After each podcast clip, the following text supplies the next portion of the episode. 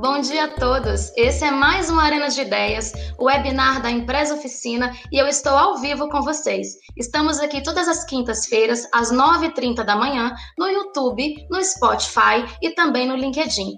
Eu sou Márcia Leite, diretora do Núcleo de Relacionamento com as Mídias da Empresa Oficina, e vou abrir a nossa conversa de hoje sobre um tema muito importante e que já divide opiniões: a proposta da reforma administrativa.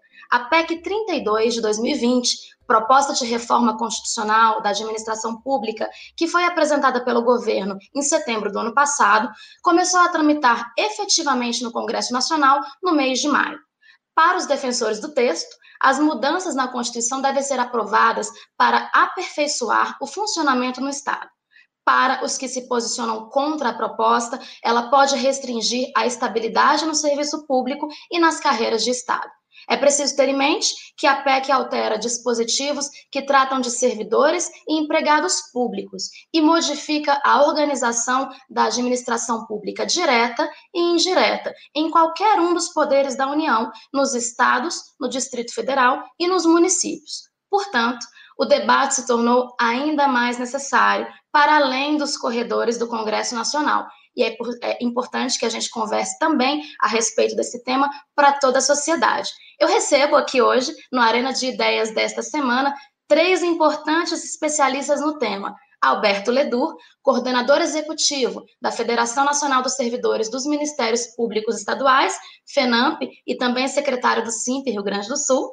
Recebo também Kleber Cabral, auditor fiscal da Receita Federal e presidente do Sindicato Nacional dos Auditores Fiscais da Receita Federal do Brasil. E recebo também Tiago Mitrô, deputado federal pelo Partido Novo e presidente da Frente Parlamentar da Reforma Administrativa. Nós estaremos juntos hoje para aprofundar o debate e analisar os impactos positivos e negativos dessas mudanças e as chances de aprovação no Congresso dessa proposta. Vamos lá? Sejam todos bem-vindos. Lembrando que você que está nos acompanhando ao vivo pode ver também a cobertura de todo o Arena de Ideias nas nossas redes sociais e no blog da Empresa Oficina. Vamos começar então. Eu quero é, abrir a palavra para o deputado Tiago. É, deputado, muito bem-vindo, muito bom dia. O senhor já se posicionou sobre essa discussão, né? O senhor tem falado bastante, é, está à frente é, da, da, frente parlamentar, né, que acompanha o tema. E o senhor tem dito que discutir esse assunto já é por si só uma conquista para o nosso país. Quais os pontos fortes que essa PEC traz e que o senhor gostaria de destacar é, nas mudanças necessárias na estrutura do funcionalismo público? Primeiramente, bom dia aqui a todos. Obrigado, Márcia e Impress, pelo convite de estar aqui com vocês. Bom dia, Alberto, Kleber. Prazer estar aqui participando desse debate. É, acho que o primeiro ponto, Márcio, eu digo que uh, o fato de uma reforma administrativa estar em debate já é uma vitória, porque a gente ficou sem debater a, a reorganização da estrutura do Estado por mais de 20 anos. Né? A última vez que o Congresso se debruçou de fato em torno do tema de reorganização do Estado foi no final da década de 90 ainda, né, quando tínhamos inclusive um ministério né, da reorganização da administração pública, da reforma do Estado, né, é, comandado na época pelo ministro Bresser Pereira, onde houve é, discussões no Congresso, aprovamos uma emenda constitucional de número 19 em 98, é, que previa várias necessidades de regulamentação que nunca vieram. Né? É, então, a gente ficou basicamente nos últimos 20 e poucos anos sem mudanças significativas né, na administração pública brasileira e como acontece com inúmeros outros temas, enquanto o Brasil ficou parado, o resto do mundo é, avançou. Nós tivemos nos últimos 20 anos é, países governados por governos de esquerda, governos de direita, que modificaram ali profundamente a estrutura das suas administrações públicas, como França, Portugal, é, Inglaterra, Nova Zelândia, Austrália e por aí vai é, e o Brasil simplesmente está praticamente com as mesmas regras desde a Constituição de 88, salvo ali mudanças pontuais, como em 98, né, mas que não foram concluídas pela falta de regulamentação de algumas das inovações trazidas é, pela reforma daquele ano. Então, acho que já é uma vitória a gente voltar a debater isso. Né? O assunto de transformação do Estado vai muito além da PEC 32, mas a PEC 32 é um primeiro passo, é, realmente. Né? É um primeiro passo que exige é, mudanças, melhorias agora na tramitação do Congresso, mas é para isso que nós estamos lá. Né? O papel nosso ao receber uma PEC do Executivo não é simplesmente aceitá-la, mas é transformá-la em algo é, mais palatável né, ali é, é, para a administração pública brasileira, para a sociedade como um todo. É isso que nós temos buscado fazer, né, para que aqueles que nos assistem saibam, a PEC 32 ela mexe em basicamente três grandes temas. Né? O primeiro tema é dar mais flexibilidade para o executivo poder se auto-organizar. Né? É, o que acho que é um tema que faz sentido. Hoje, se o, o, executivo quer tirar uma secretaria de um ministério, passar para o outro, precisa de aprovação do Congresso, então, basicamente, ele manda uma medida provisória que aí tramita no Congresso para poder se organizar internamente. Eu acho que a gente tem que dar mais flexibilidade para o executivo. Né? É óbvio, o Congresso sempre vai ter o poder ali de revogar alguma portaria, um decreto que julgue é, inadequado, né? mas acho que é, para fins aí de, de é, própria agilidade da burocracia, é, é, faz sentido o executivo poder tomar algumas decisões ali mais é, é, internas dele. Né? O segundo ponto que a PEC mexe é no que se chama de vedações a determinados benefícios, é, que são, a meu ver, verdadeiras distorções que algumas carreiras do funcionalismo público ainda detêm. Né? Notadamente, férias acima de 30 dias, né, que membros de poder é, possuem, mas também algumas carreiras do executivo, como professores universitários, radiologistas é, e algumas outras pontuais, né, é, aumento retroativo, progressão automática de carreira, licenças premium, aposentadoria compulsória como punição, é, tem uma série aí de, de, benefícios que algumas carreiras possuem que não, não tem mais sentido né, é, existir, é, e a PEC avança nesse sentido, mas incompleta né, ela veio vedando essas práticas somente para futuros servidores e excluindo membros de poder. A nosso ver, a gente precisa incluir a todos nessa PEC, os atuais servidores e também membros de poder. E um terceiro ponto que a PEC traz, talvez onde precisa ali de mais modificações, está relacionado a uma reestruturação dos vínculos entre os servidores e o Estado. Né? É, ela mexe em basicamente todos os vínculos que existem, né? os efetivos, né, hoje que estão no regime jurídico único, é, os temporários, os comissionados, buscando ali trazer novas formas é, de, de, é, de, vínculo entre o Estado e os servidores. Né? acredito que todas essas frentes precisam de modificações, ela acerta em vários aspectos, é, mas peca em outros né, e não sei se agora eu detalho isso, mas só dando um overview, talvez, nesse primeiro momento, né? Então, acho que assim, a gente precisa mexer nesses vínculos né, e nas condições de ganho e perda do cargo de servidores efetivos, é, e a forma como isso vai ser feito, tem algumas críticas em relação ao que o executivo mandou, mas é o que a gente vai buscar aí ao longo das próximas semanas e meses aprimorar nessa tramitação. Perfeito, deputado. Obrigada por trazer esse resumo, né, do que o senhor vê aí como os principais pontos e os mais importantes. Eu queria passar a palavra para o Alberto, né, porque a PEC ela, ela propõe ali alterar pelo menos 27 trechos da Constituição e ela introduz, até onde a gente tem acompanhado, é, 87 novos trechos, sendo quatro artigos inteiros. E dentro dessa ótica, né, esse cenário que o deputado traz, qual que é a sua opinião, Alberto? Olá, Márcia. Olá, Kleber. Deputado Tiago, é um prazer estar debatendo e discutindo um tema tão importante com vocês, nesse espaço proporcionado pela Impress. Uh, acho que o tema é, é, bastante delicado, né? A reforma administrativa, uh, nós discordamos da posição do deputado Tiago, no sentido de que a estrutura do Estado não foi discutida nos últimos 20 anos. Nós tivemos várias iniciativas ao longo desse período que envolvem regulamentação de OS-OCIP, Fundação Estatal de Direito Privado, que envolve também a questão do debate da terceirização no serviço público, que foi feito tanto no Congresso como uh, no âmbito do Supremo Tribunal Federal. Mas, de qualquer forma, acho que a gente precisa debater aqui qual a finalidade da reforma, com qual objetivo, com qual uh, uh, meta nós vamos estabelecer o debate da reforma administrativa porque nós não concordamos, nós não achamos, né, nós não somos defensores de que o serviço público ele deve ser imutável, mas ele também ele precisa trabalhar, a reforma precisa trabalhar com uma perspectiva de melhoria do atendimento à população. E dentro dessa perspectiva é importante a gente ter em mente de que nós vivemos num país absolutamente desigual e que o serviço público também estabelece uh, uma estrutura de castas e uma estrutura absolutamente desigual.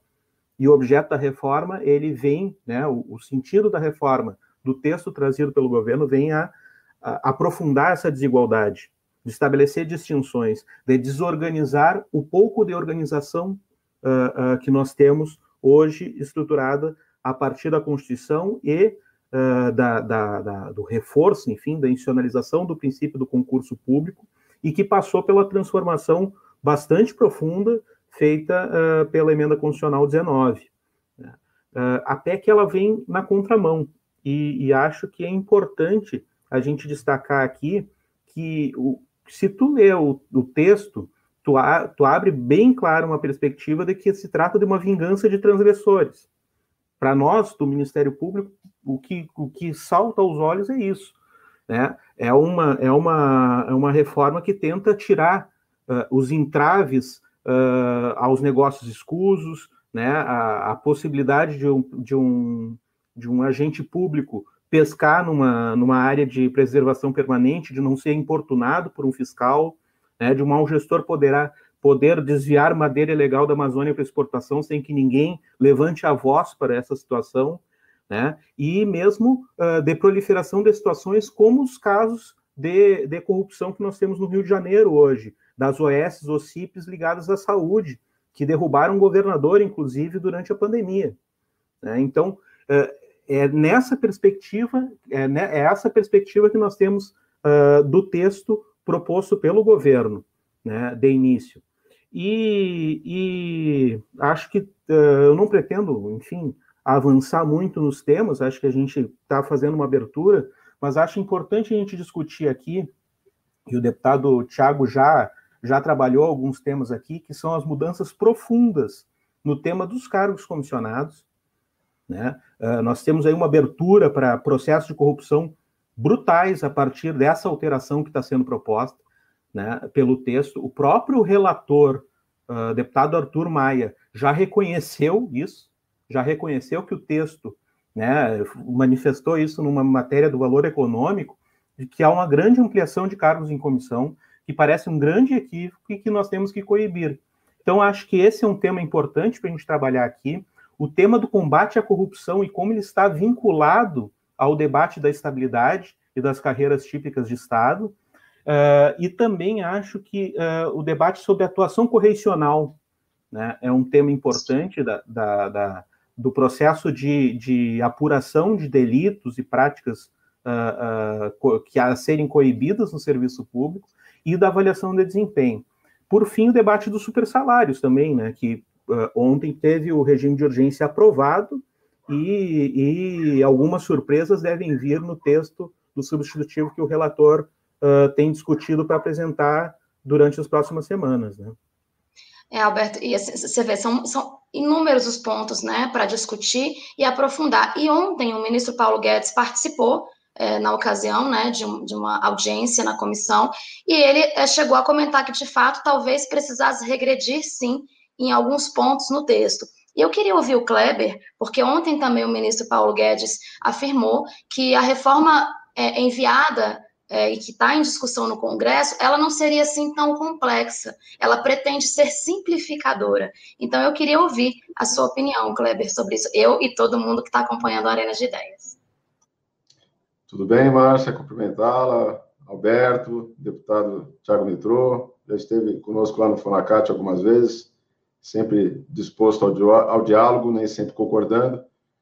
Bom, eu me perguntou da reforma tributária aí, né, Márcia, da, do, o ministro Guedes falou ontem, né?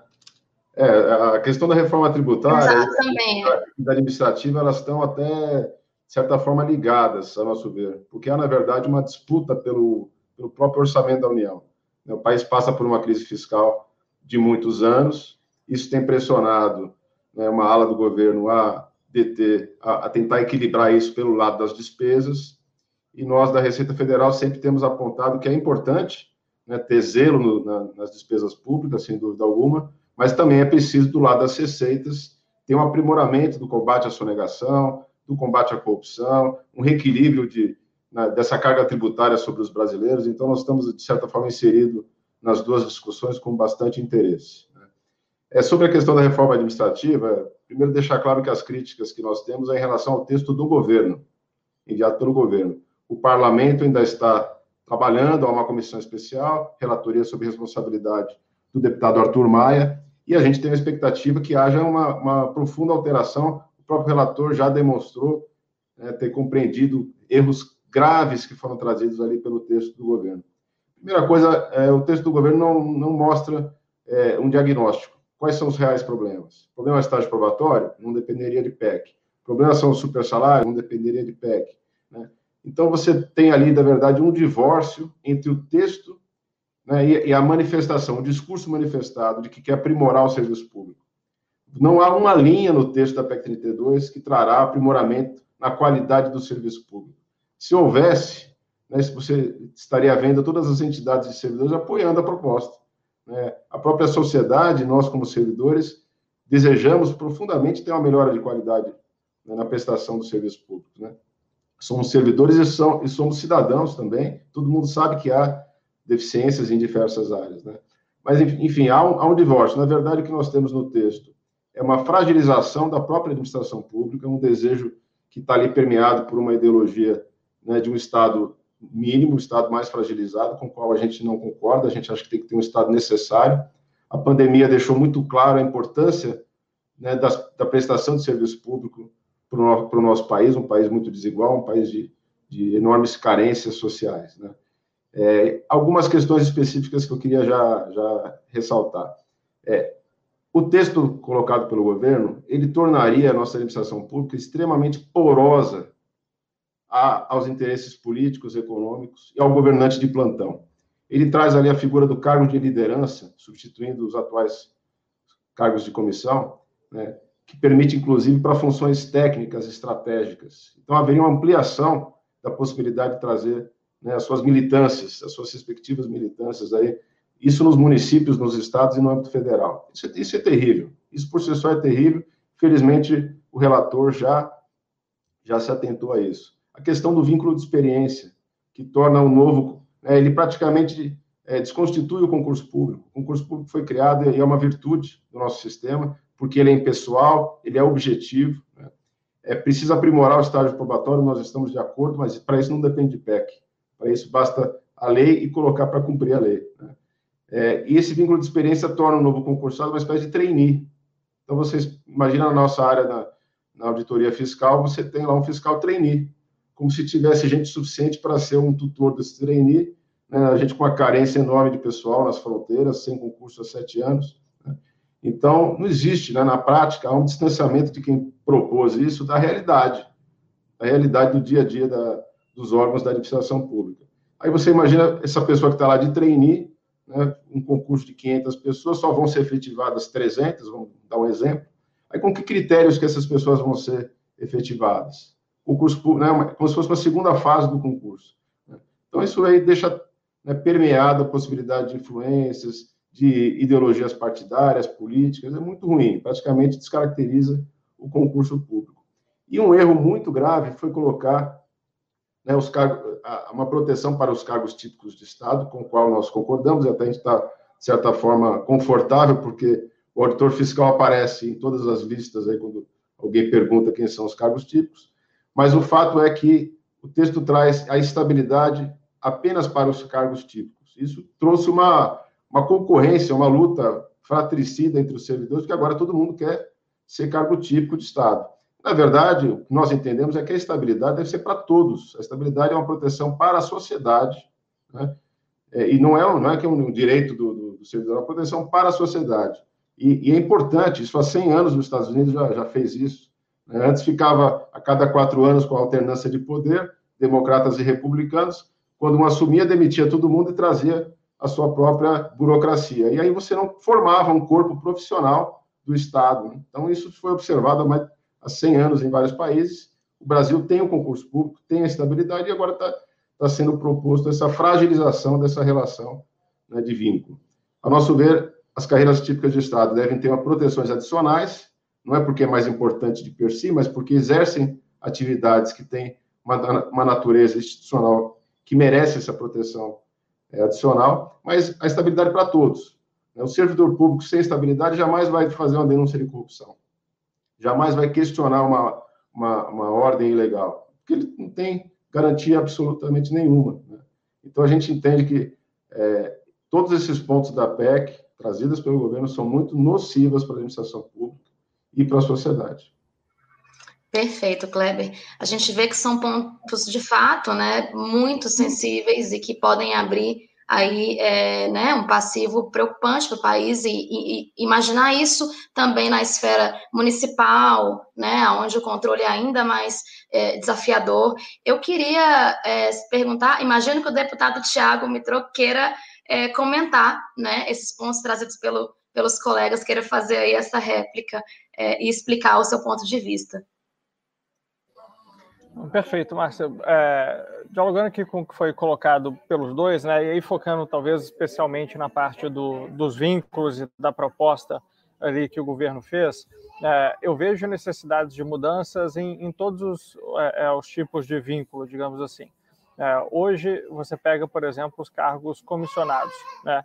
É, existe na Constituição uma previsão de que os cargos comissionados precisam de uma reserva de servidores é, para eles. É, e a justificativa é que os servidores seriam menos sujeitos ali é, a agirem politicamente né, e, e virarem nomeações políticas né, é, dos políticos de, de plantão. Né? E eu discordo dessa avaliação. O fato de alguém ser servidor ou não, é, infelizmente, não tem ali coibido indicações políticas. O que a gente vê é que, dentre o quadro de servidores, é, existe ali predileção é, política é, por alguns deles. A gente viu no governo Dilma, já ouvi isso diretamente de servidores efetivos, né, de que aqueles é, que eram, governo não só Dilma, mas do Lula também, aqueles que eram filiados ao PT, os servidores filiados tinham preferência é, ali para ocupar cargos comissionados. E aí vários se filiaram né, é, para poder é, ali subir na carreira. Então, o fato de ter uma reserva para servidores não é, é, coíbe ali indicações políticas nessa reserva que existe. Então, a PEC acaba com essa necessidade de reserva de cargos comissionados para servidores, que é algo na direção correta. O problema é que ela não substitui isso por nada. Né? E aí, de fato, amplia o leque para nomeações não técnicas. É, e o que eu defendo, apresentei já emendas em relação a isso, é que haja processo seletivo para ocupação desses cargos, além de que eles têm que ser reduzidos drasticamente. Né? Mas isso a gente não consegue fazer na Constituição. A gente tem no Brasil hoje um volume de cargos comissionados muito maior do que qualquer é, outro país ali é, que, com boas administrações públicas. Então a gente precisa cortar muitos cargos comissionados, isso é o que o governo do Novo em Minas, por exemplo, tem feito, né? É, mas aqueles remanescentes precisam ter critérios técnicos para ocupação. E a gente vê hoje governos é, de é, diferentes matizes ideológicas, do governo do PT no Ceará, o PSDB do Rio Grande do Sul, incluindo o governo do Bolsonaro, é, que faz seleção para determinadas vagas, ao governo do Novo em Minas, né, é uma prática que vem se consolidando e, a meu ver, precisa ser institucionalizada é, de ter processos seletivos é, ali técnicos para ocupação de vagas é, comissionadas. E quem se beneficia disso é o servidor. A Secretaria de Planejamento de Minas Gerais, por exemplo, onde os oito subsecretários foram selecionados via processo seletivo técnico, sete eram servidores de carreira, né? porque o servidor de carreira conhece do funcionamento do Estado. A diferença é que, ao invés de ter sido selecionado alguém, um servidor de carreira que era amigo do governo, né, é, foi selecionado um servidor de carreira que era mais competente para exercer aquela função. Então, eh, assim, a gente precisa mexer eh, nas regras de ocupação de cargos comissionados, né, mas de uma forma mais ampla do que o governo propôs. É, outro, por exemplo, caso de é, contratações temporárias. Hoje é, pre, são previstos que os contratos temporários sejam feitos só em casos de excepcional interesse público. Né? O que, que é excepcional interesse público? Alguns vão entender que é só num estado de calamidade, rompeu uma barragem, veio pandemia e coisa assim. Né? É, outros vão fazer interpretações mais amplas. Né? A gente tem, por exemplo, muitos professores em redes estaduais e municipais que são contratos temporários. Né, e que vivem uma insegurança jurídica e que tem que todo ano ficar renovando, mandar projeto para a Assembleia para permitir nova contratação de temporários e coisa assim.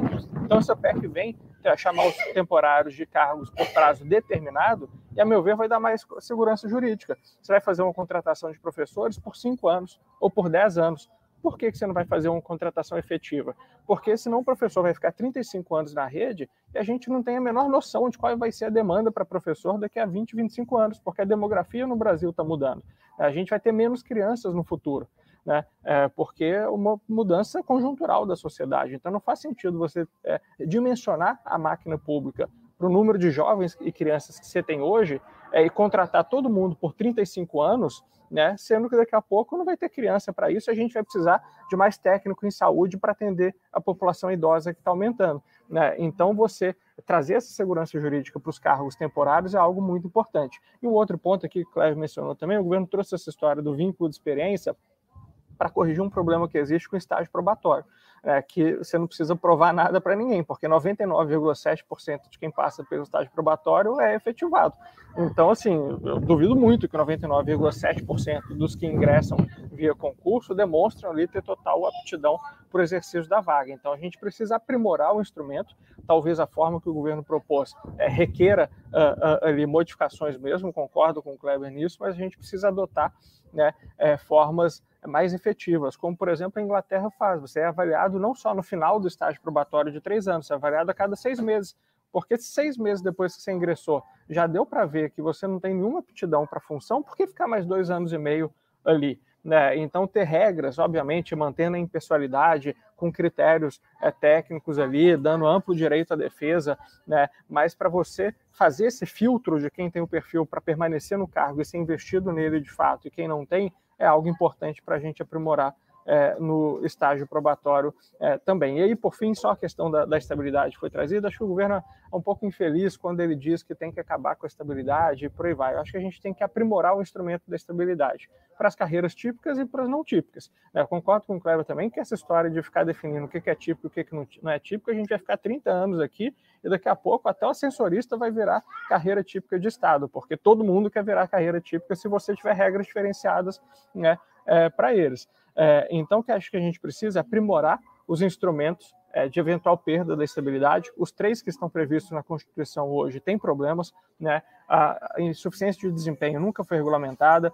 É, o PAD ele precisa de aprimoramentos né? É, e, e, também a questão de cometimento de crime com a sentença transitada julgada. Eu brinco que a sentença, o trânsito em julgado é aquilo que vem 20 anos depois do servidor que cometeu um crime se aposentar. Né? Então não dá para ficar. A gente teve um caso ano passado é, de um servidor da BIM é, que foi condenado por abuso de menor, ficou seis anos na prisão e depois voltou a exercer o seu cargo na BIM é porque ainda não tinha transitado em julgado. Então, imagina o constrangimento né, para todos os outros servidores que vão ter que voltar a conviver com alguém que passou seis anos na prisão por abuso de menor, porque ele ainda não pôde ser desligado, porque houve ali, é, é, não transitou em julgado né, a sua condenação. Então, a gente precisa aprimorar as três previsões né, é, já na Constituição e incluir outras, como, por exemplo, obsolescência da carreira ou ausência de demanda, né, o que não permite, de forma alguma, perseguição política e que você demita alguém que denunciou lá a exploração de madeira ilegal na Amazônia ou,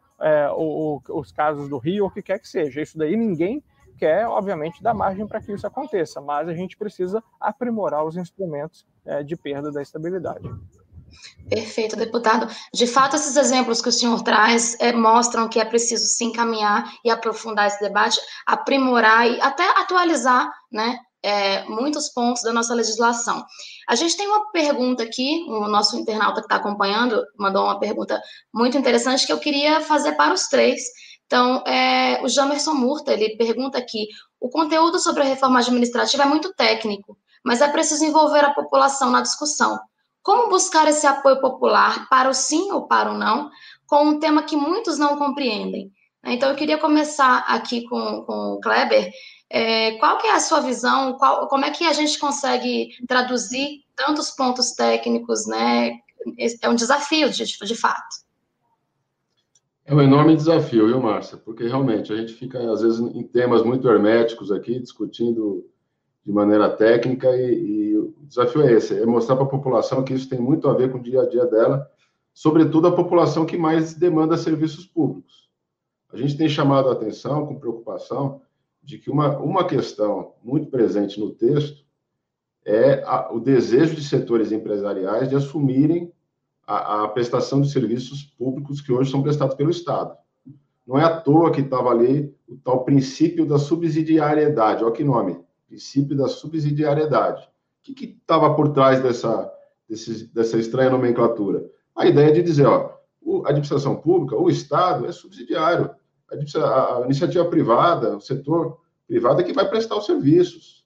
Voucher para educação, vamos fazer aqui os, uma maneira de prestar é, serviço de saúde privado, vamos, né? enfim, setores empresariais têm grande interesse em assumir isso. Isso está muito presente na, na PEC 32. Como eu disse, não tem nada daquilo que foi discursado de aprimoramento do serviço público, senão a gente estaria plenamente a favor, e há essas outras preocupações. É, acho que uma questão que tem ajudado a, a, população a prestar atenção no tema é a própria pandemia, né? ou seja, a demanda, ver a Fiocruz, ver o Butantan fazendo vacina, né? o trabalho da, dos profissionais de saúde, né? nós lá na, na, na, Receita Federal, nas aduanas, né? a Receita Federal é um órgão que não parou, durante a pandemia, está nas fronteiras, combatendo contrabando dos caminhos, droga, arma, enfim. Então, essa prestação do serviço público, essa atividade estatal, ela ficou mais latente, né, ficou mais visível para a população. Então, isso tem chamado a atenção. E aqui, em relação à estabilidade, todos esses casos que, que a mídia tem chamado muita atenção, desde a compra das vacinas, né, a questão toda envolvendo a, a Anvisa, e agora até o, o, o, irmão do deputado Luiz Miranda, ou seja, todo mundo pre, prestou atenção nisso e falou assim: bom, se não fosse um servidor estável, ele jamais estaria fazendo isso. Quer dizer, nós não teríamos informação nenhuma sobre um, uma possível é, ilicitude ali, porque a pessoa, claro, sem estabilidade, ela não vai jamais se expor a esse tipo de situação. Mesmo com a estabilidade já é difícil, né? Então, acho que tudo isso tem servido e nós temos tentado canalizar essas situações para chamar a atenção da população, porque de fato é ela que, ao final, é, a, é a atingida para o bem ou para o mal, por uma alteração profunda como essa. Perfeito. E você, Alberto, como é que você vê esse desafio? Sabe que é uma, uma pergunta muito importante, porque acho que uh, nós temos no Movimento a Serviço do Brasil nos debruçado sobre essa perspectiva, demonstrar para a população os riscos da reforma uh, da PEC 32. E acho que o Kleber está corretíssimo na, na, na, fala introdutória dele, quando ele fala que, bom, nós estamos aqui trabalhando um paralelo com o texto do governo, né, o texto do governo. E aí uh, eu acho que a gente comete, de certa forma, uh, um erro, né, enquanto instituições, enquanto uh, dirigentes sindicais também, que é de subestimar a experiência da população.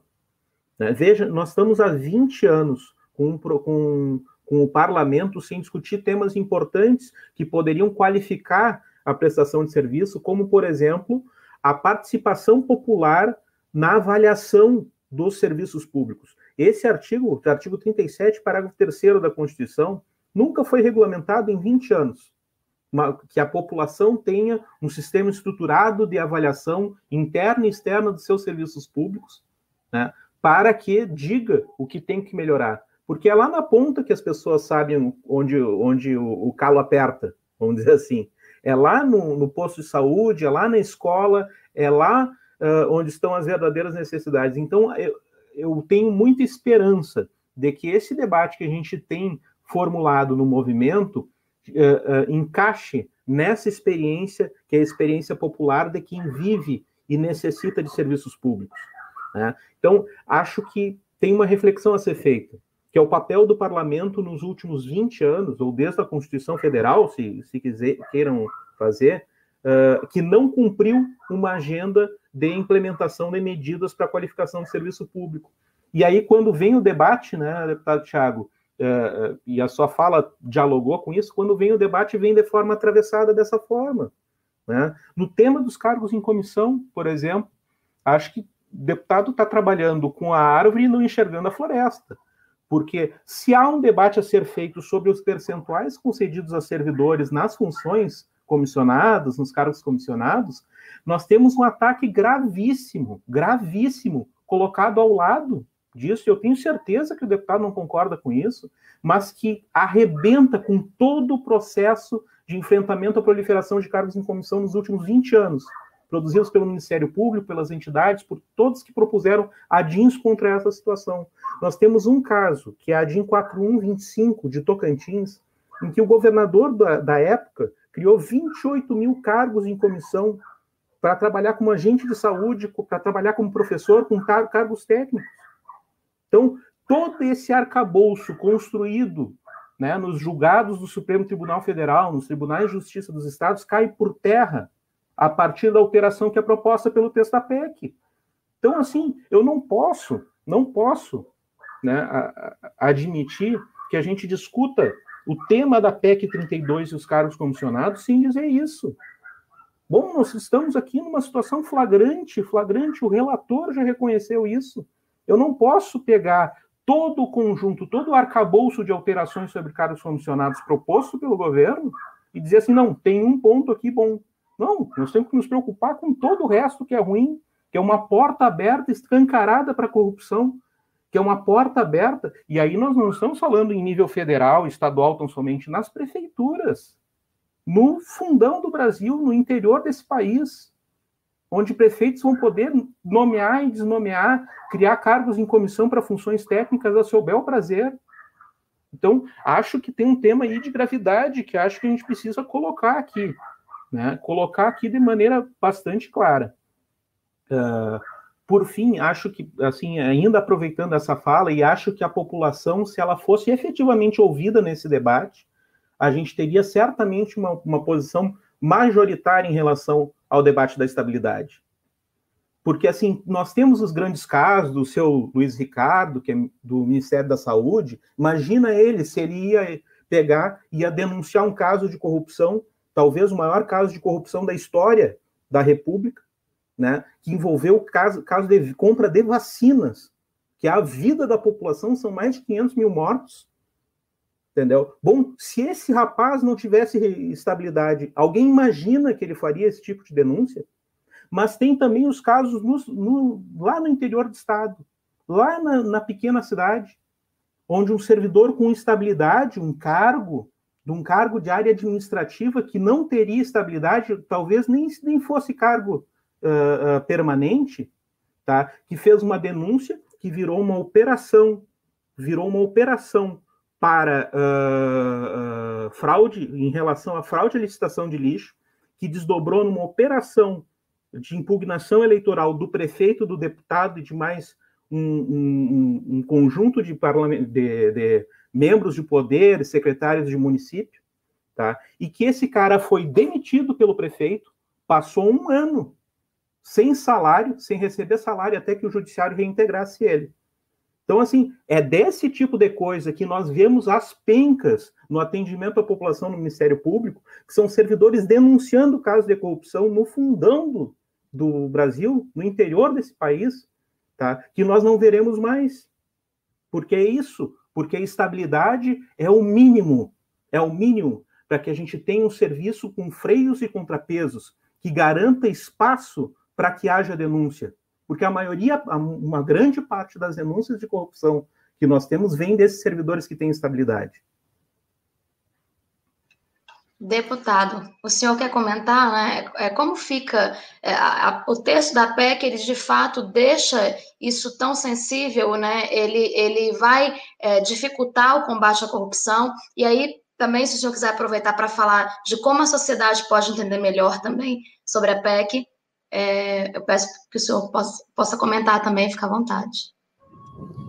Não, perfeito, Márcia. É, assim, acho que eu não tenho é, nenhuma necessidade de, de provar que, do meu ponto de vista, é, a gente precisa combater toda e qualquer denúncia de corrupção no governo. Inclusive, foi através de um requerimento de informações que eu apresentei é, junto com a deputada Adriana Ventura, que nós descobrimos que o preço da Covaxin saiu em menos de um mês de 10 para 15 dólares a dose. Né?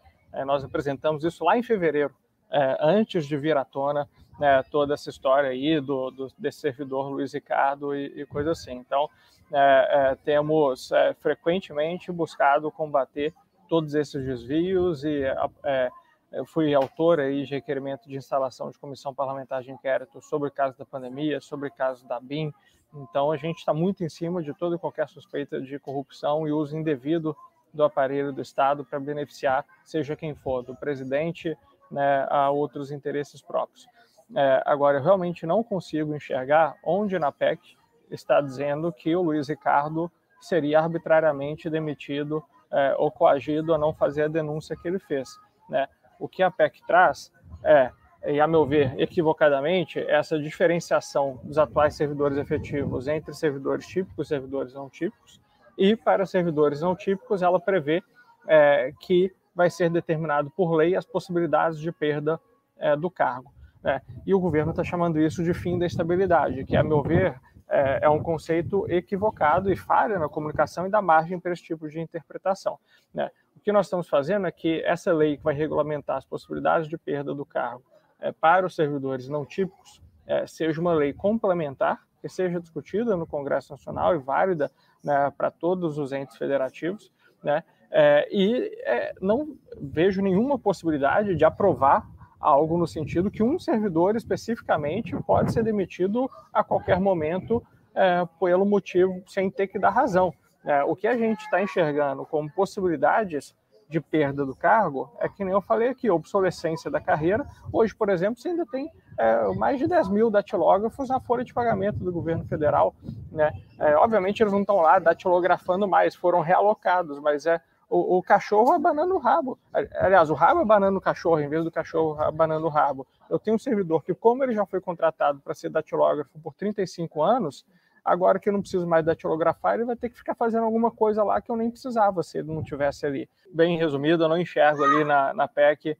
É, eu sei que o governo falou fim da estabilidade, mas, a meu ver, a gente tem diferenças de interpretação do que eles querem dizer com isso. Eles querem dizer que vão ter outras possibilidades de perda do cargo, além daquelas três previstas na Constituição, que é algo que eu concordo, né? mas é, não que isso vai dar margem para que daí você passe a perseguir aqueles que fizerem denúncia contra o governo. Realmente não enxergo nenhuma possibilidade para que isso aconteça né? e, e vamos trabalhar para que não entre nada nesse sentido, mas de novo não acho que isso tende a acontecer.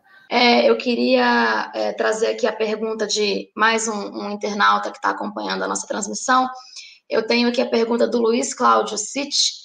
É, o que falta para a reforma administrativa guardar o interesse do cidadão e, de verdade, melhorar a prestação de serviço pelo Estado, especialmente, ele cita aí, nas áreas da educação e da saúde? É, eu queria ouvir vocês, porque a gente vê que existe uma necessidade clara de que esse debate seja aprofundado, né? Existem pontos de vista e, de, e, de, e com certeza é, é, quem defende a PEC tem pontos importantes, quem é contrário a algumas, algumas partes do texto também tem, tem a razão de, de, de trazer essa visão, mas é, como o Kleber falou, é, todos, todos os senhores falaram, quem está na ponta ali que sente a prestação do serviço público é o cidadão. Então, o que, que falta nessa PEC para que, de fato, a prestação de serviço pelo Estado seja garantida, seja melhorada? Eu, pode começar quem quiser, fica à vontade. Alberto? Pode ser, pode ser. Uh, é excelente a pergunta do, do Luiz Cláudio e acho que a resposta ela tra transita muito bem por controle social. E veja como a gente retrocedeu nos últimos anos no debate sobre controle social, participação popular uh, nos espaços decisórios, né? A democracia direta. Uh, eu quero crer que nós temos um episódio para exemplificar, né? Uh, que acontece, que acontece, que aconteceu durante essa semana, que é o debate sobre os supersalários. E veja, a gente pode tratar desse tema com absoluta tranquilidade. A nossa federação, nossas, nossas entidades batalharam, por exemplo, pelo fim do auxílio moradia de promotores e de juízes. Né? Então, nós não temos problema em tratar desse tema, porque nós entendemos e, e, trabalhamos por isso, e a nossa categoria também não é atingida pelos super salários, não pelo projeto original. Mas veja, ontem foi aprovado o regime de urgência do, do projeto, ele deve ser discutido nas próximas semanas, e o relator, em entrevista ao Estadão, ao, ao serviço broadcast né, do, do Estadão, ele afirmou que ele quer estabelecer um limite aos auxílios de todos os servidores, em 3%, por exemplo, em auxílio refeição. Então vejam, se nós tivermos, se, nós tivéssemos a população esclarecida, introduzida no debate, vocês acham sinceramente que a população ia concordar com a redução drástica do auxílio refeição de um enfermeiro que aplicou a sua vacina ou de um professor que educa o seu filho? Essa é uma proposta que vai estar no substitutivo discutido do PL dos supersalários. Então, vejam, no, na, na, na, grande estrutura, no grande debate que é necessário de, de se enfrentar os supersalários, nós temos aqui colocado em regime de urgência justamente para justificar uma alteração que não atinge os, os altos salários, que é a PEC 32. Então a gente vai ter o debate dos supersalários, mas embutido tem um jabuti aqui que vai prejudicar quem? O professor, o enfermeiro, o pessoal que atende na ponta a população, tá? que nem sequer tem ideia de que isso está sendo debatido no Congresso. Então, acho que passa fundamentalmente por participação popular, controle social, reforço dos conselhos de participação popular, né, para que a gente tenha efetivamente uma avaliação sobre os serviços públicos e sobre a necessidade de onde apontar os nossos esforços de efetividade uh, a partir disso, né? Uh, nós não podemos menosprezar a experiência de quem vive o serviço público na ponta. Eu vou passar a palavra para o Kleber para trazer um pouco esse olhar né, de como a gente pode chegar, quem está na ponta, é, levar essa discussão da proposta de reforma administrativa para todo cidadão do país, o mais longe que a gente puder, para que todo mundo acompanhe e saiba como é que isso vai modificar para o bem ou para o mal a vida das pessoas. E aí eu vou ouvir o Kleber, depois eu retorno a palavra ao deputado para também já responder essa nossa pergunta. Olha, Márcia, para a população, o que ela deseja é um serviço de, de, de, público de qualidade, ou seja, que ela tenha, que o professor do seu filho seja um professor interessado, capacitado, atualizado, que quando ele for no posto de saúde tenha pessoas para atendê-lo que, que lhe dê o atendimento adequado, e nada disso está sendo tratado nesse texto enviado pelo governo, da PEC 32, absolutamente nada. E, e ser bem sincero, a maioria dos problemas não depende de norma legal, muito menos de PEC. Depende de gestão, depende de recurso, de orçamento, de pessoal, ou seja, ter concurso público, né, e depende de capacitação. Nada disso está proposto lá, inclusive está proposto o fim das escolas de governo. Né. Na, na, Receita Federal, nós tivemos, desde a década de 70, a chamada ESAF, Escola Superior de Administração Fazendária, que foi criada, inspirada, na, inspirada e, e auxiliada pelo, pelo fisco alemão, né, e ela foi extinta no início de 2019 pelo atual governo. Então, é totalmente na contramão da necessidade da, da população. É, agora, existem algumas questões que, que, normas legais podem ajudar na qualificação do serviço público. É, como eu falei, o estágio probatório. O estágio probatório já existe previsto na Constituição, agora ele não é implementado. Estou de acordo com o deputado Tiago, e se a proposta for essa, nós estamos de acordo. Precisa ter um estágio probatório, né? porque de fato há pessoas que estudam e passam num concurso, mas não têm nenhuma vocação para aquela atividade e precisam ser avaliadas no início. Mas isso não está na PEC. Né? Então, eu, eu, eu, insisto aqui com o deputado Tiago que algumas boas ideias, os, que ele concorda conosco, inclusive, elas precisam se traduzir no texto, porque há um divórcio entre as ideias propaladas e o texto escrito. Né? A questão mesmo da, da insuficiência de desempenho, isso já está previsto na Constituição, falta lei regulamentando, então isso não se resolve com a PEC. Né? E quando o governo falou em fim da estabilidade, deputado Tiago, não foi um acidente nem uma má interpretação, não. o objetivo é justamente esse: é o fim da estabilidade. É, isso tá, foi dito pelo governo, ninguém traduziu ou mal interpretou, não, ele mesmo disse que o objetivo é esse. E, e é isso que está no texto, e aí há uma, uma. A PEC traduz, né? ela delega para a lei dizer como é que são esses, como é que se dará isso. Né? Mas o objetivo é de fragilização desses vínculos de estabilidade que a gente vê com com enorme preocupação. No âmbito federal, há uma, uma vigilância social maior, a própria imprensa, o próprio Congresso, mas, olha, país afora, Estado e municípios aí no rincão do país, é, essas medidas são muito contrárias ao, ao, interesse da população. Outra questão que o deputado Tiago falou, que nós concordamos, o problema do, das, dos cargos comissionados, é just, existe esse problema de, de, de, de vínculo partidário mesmo entre os concursados, Pode existir, mas eu posso dizer com clareza, não é representativo. Não é exatamente esse o problema, né? de vinculação partidária. Pode existir, mas não é exatamente esse o problema. a ideia é, é, criar mecanismos de seletividade, de ter um, um, concurso interno seletivo, super de acordo. Mas isso não está na PEC. Isso não precisa de PEC. Né? A PEC vai na direção oposta, porque ela, aí ela abre completamente. Não precisa ter, ter servidor de carreira, e eu posso colocar esse cargo de liderança, que é a nova nomenclatura, não só para direção e assessoramento, posso colocar ele como cargo técnico. Então, é, é, está na contramão, deputado? Do, do objetivo da, da, própria manifestação de vontade que, que tem sido colocado e que, se fosse isso no texto, a gente apoiaria. Deputado, com a palavra. Sobre a participação é, da população, esse é um tema que a gente vê somente é, é, representantes e servidores e pouquíssimos parlamentares debatendo a fundo. Né? É um tema que, de fato, a população em geral não conhece. A reforma tributária, é, já que todo mundo paga imposto o tempo inteiro, os empreendedores sofrem com a complexidade tributária do Brasil, esse tipo de coisa, é muito mais próxima da realidade do cidadão assim como foi a reforma da Previdência. A reforma administrativa, por mais que todo mundo no Brasil né, lide com a administração pública, né, as pessoas não têm ali é, é, um conhecimento profundo do funcionamento interno da administração pública. Eles recebem o produto disso, né, que em geral são serviços públicos aquém da qualidade que nós poderíamos ter é, no Brasil.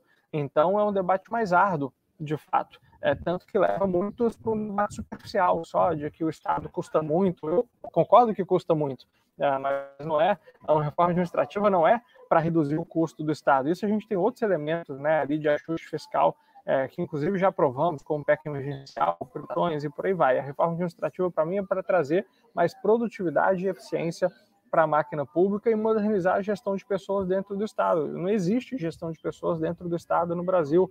Né? É, esse conceito de você tratar o servidor é, como um indivíduo tem que ser é, é, ali investido na carreira dele, tem que dar desafio para que ele progrida de acordo com a sua capacidade, coisa assim, simplesmente não existe.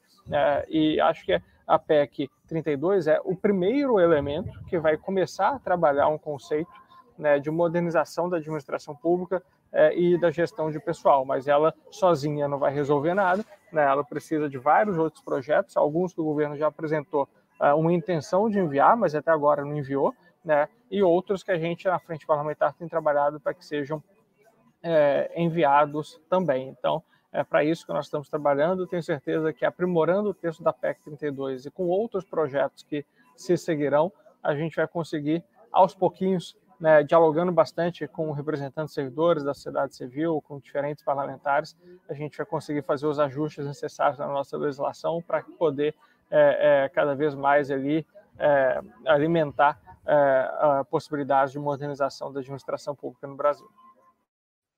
Muito obrigada, deputado. Bom, a gente está caminhando aqui para os minutinhos finais do nosso Arena de Ideias. Passa bastante rápido, né? Já estamos aí uma hora com os nossos é, é, internautas, telespectadores, todo mundo acompanhando aqui o nosso debate. Para quem também quiser acompanhar o Arena no Spotify, é, esse momento, essa conversa aqui com os meus convidados sobre a reforma administrativa fica disponível para você acessar e ouvir a qualquer momento.